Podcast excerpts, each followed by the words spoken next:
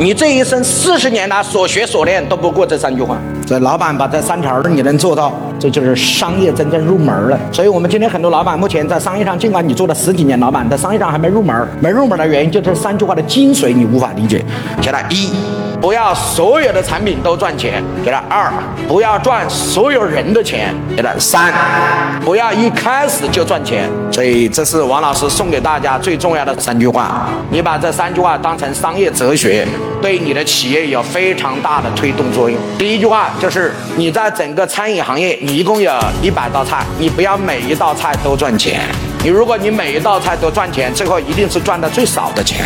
同样一样，你是个卖衣服的，你不要整个衣服每件衣服都赚钱。像王老师一样，我也有线上课、线下课，我不能所有的课程都赚钱。如果我所有的课程都赚钱，我一定赚不到大钱。我要赚大钱，我就一定要让有些课不赚钱。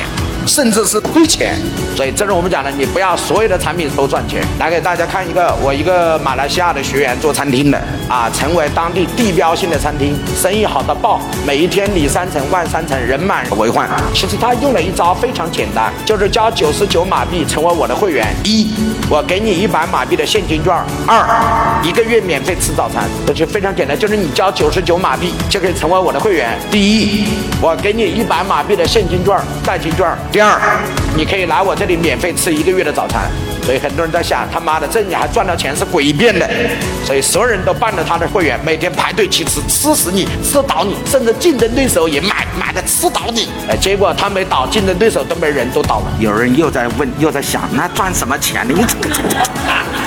不要用你那个脑袋想，你想不明白的，因为你不知道盈利的二十七种方法，你只知道一个产品的什么差价差，其他的一概不知道。至少你做生意到现在为止，除了价差之外，第二个钱你没有赚过。但是我可以明确告诉他，商业上有二十七个钱，所以你找不到新的盈利增长点，所以你这个方案出不来。具体怎么落地，怎么来用？